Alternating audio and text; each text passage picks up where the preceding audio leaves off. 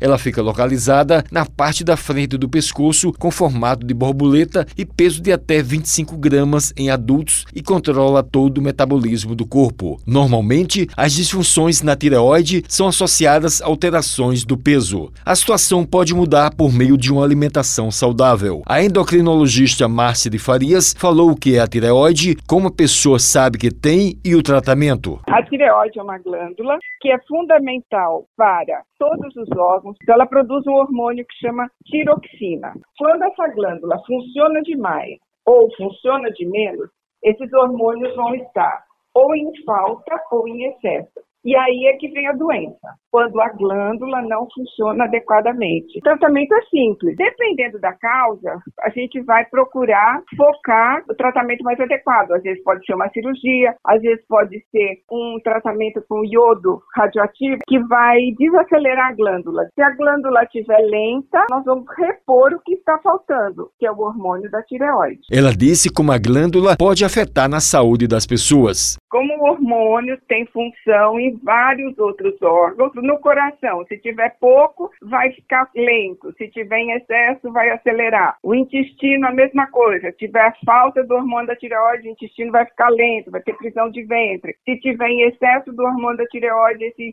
intestino vai ficar acelerado. Se a pessoa tem a falta do hormônio, ela vai ter um raciocínio lento. Tudo vai depender dessa produção hormonal, se estiver em excesso ou estiver em falta. A médica destacou uma alimentação saudável para quem tem tireoide.